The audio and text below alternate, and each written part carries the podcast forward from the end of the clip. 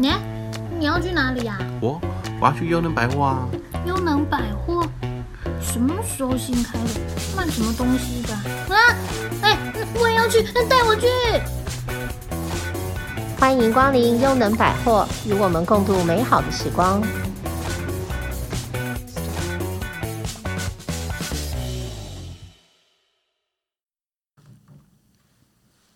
各位听众朋友们，大家好，我是主持人花生壳，我是总经理，我是克莱尔。其实老呢，就是你跟我的未来。你能够面对自己的老去吗？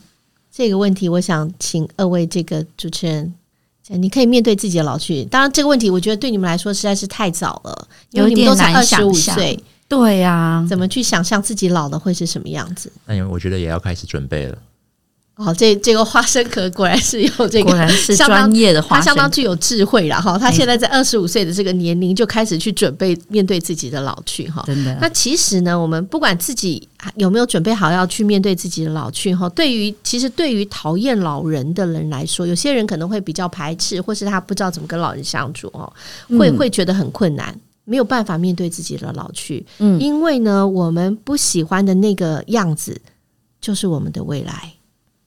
那我们人都会老嘛，哈，我也就是面对未来好自己。所以现在，如果我们没有办法好好的跟这个年长者相处的人，未来或许也没有办法好好的面对自己哦。嗯，那这个高龄化的这个脚步加速哈，大家对这个照护服务的关注是越来越多，品质也要求很多哈。希望我们自己爱的人都可以得到很妥善很完整的照顾，是人之常情。但是呢，关于照顾老人这件事情，我们所知道的真的很有限哦，真的很有限哦，因为我们也没有经验，非常有感老人。嗯、那不要说是照顾老人了，如何跟父母沟通？哈，我相信有很多子女是感到相当的困扰。前一阵子呢，其实呢，我就参加了一个这个同学会。这个同学会这个聚会的时候，我发现了一个很有趣的一个现象，那就是呢，聊这个爸妈经的人越来越多了。嗯，这个爸妈可不是他们有小孩哦，就是聊自己的爸妈的问题的人呢变多了。有的同学就说：“哦，我妈最近这里痛，那里不舒服，那要带她去就诊啊什么之类的。”有的同学就说呢：“哦，我爸退休以后，我就跟他讲每天就要运动，他就是不要，一直看电视，一直。”就是不肯什么什么之类，就开始很多这个听他们在阐述的这个很多子女的烦恼，就是要怎么样跟父母来做一个沟通，这真的是很困难。嗯、我想请问二位跟父母沟通都很顺畅吗？很难。克莱尔觉得很困难。你觉得跟父母沟通的困难点在什么地方？嗯，常常我会觉得他都不出门，嗯、然后。嗯你给他一些建议，对，我给他一些建议，但他又觉得很麻烦。嗯哼哼哼哼，我嗯，我叫他不要一直坐着看手机，对，但他只能看手机，不然他也不知道他跟朋友聊什么。嗯，没有其他事可以做，对，没有其他事可以做。嗯哼哼哼，这个其实呢，我们我我之前看了一本书，里面有讲到一一个点，其实很重要的哈。他说呢，就是呃，对待父母的态度哈，我们不要像小孩子一样。嗯，这个里面讲的一个，他说呢，刚开始的时候呢，就是站在子女的角度来看，会觉得我们这个年长的父母，就是年纪比我们大的这些父母呢，他们是什么？是弱者。哎，对，我们必须要保护我们的父母。结果呢，因为我们的保护心起来，很多人呢就会把父母当成什么？当成小孩看待。嗯，所以看到呢，这个家长呢，老师这个父母呢，老是忘东忘西的，我们可能呢，子女就会反复的唠叨叮咛，就会说：“妈，你有听懂吗？我怕你没听懂，我就再说一次，你说一次给我看看，你说一次看看。我刚刚跟小彤妈，你你你那个东西要放在这里哦。”那妈妈可能没有回答，她就说：“妈，我你你是没有听懂我说什么？我刚刚已经告诉你了，我刚刚讲了，你再说一次给我听。我我刚刚说什么？”就是会有这样子这个言语，或者是说呢，刚刚看到这个这个父，有可能他爸爸想要做些什么，不行不行，那很危险。没错，嗯、这个你做不来，让我来，我先帮你，你不用，你不用，你不用，那太重了。哎，对对对，不要跌倒，小心。对，就是你会马上瞬间的抢走你这个父母呢尝试要做的事情，但是我们这样做并不是看不起我们的父母哈，我们是因为担心，对啊，因为他是弱者。但是呢，听到这种话的父母呢，多半有什么样的心情？他就会大受打击啊！哈，他会大受打击，觉得你这样对小孩子。因为其实人呢，如果上了年纪或年纪比较高，很多事情都没有办法像过去那样快速的去完成。他做起事来呢，不顺手的事情也很多。但是这并不代表他所学到的，在年轻所学到的知识就会消失哈，或者是他过去累积的这个经验会派不上用场。可是我们常常呢，就会把把这个子女呢，却会把这个父母当成是年幼的孩子，或者是无知的孩童。这样子的话呢，父母的自尊心呢就会受伤。所以呢，这个时候呢，我们就要用另外一个态度去对待他。那父母呢也很贴心啊，有些父母呢哈比较直率，就会说你不要再讲了，然后就会翻脸。你现在是在说什么？那如果父母呢，加上父母，如果有些父母呢是不太善于跟人表达的，他会怎么样？他就会生闷气，他不讲话，他也不说话，嗯，他也不告诉你，你就会觉得说哦，我妈真的很固执，哦，我爸真的很奇怪，为什么我跟他他都不对话？好，其实呢，通常的这个银发族很容易被认定在是社会上的弱者之一。所以我们下意识的会很想要保护这样的弱者，要去替他来考虑，然后，但是在这个过程当中要特别的留意，不要造成父母自尊心的一个损伤。特别是呢，我们在外出的时候，因为我们可能说说说习惯在家里跟外面说，在医院是很常见的啦。哈，医院常常可以听到子女对对这个爸妈说什么，嗯，你在家等我，你唔常招来招去，你等我，我去拿。没错哈，这个感觉不要急，嘿，这感觉像是对幼儿园同学说的话了哈，或者是呢带进去这个诊间呐，就会说：“爸爸，你要好好听医生的话哦，医生说你有知道嘛？哈，要运动嘛哈，你有听哦。”或者是你会跟妈妈说：“哎，你你你不你不要这样了，你在这边等啊，不要给护士造成困扰啊。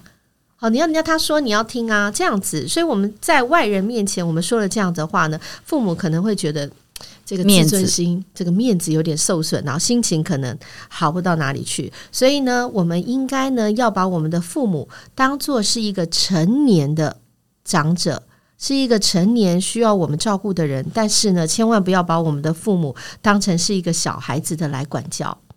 所以，除了对父母的态度不要当成小孩子，这个是可以增加我们跟父母沟通的一个顺畅度。还有一点，我觉得也是很重要的。就是跟父母沟通的时候呢，要怎么样？要把说话的速度放慢。嗯，哦，这一点真的，我个人也不断的在学习了哈。就是产生这个沟通不良的状况呢，不一定是父母没有办法理解。我们常常会觉得说呢，父母就是固执啦、伤脑筋啦，或不知道变通哈，听不进去年轻人来说哈。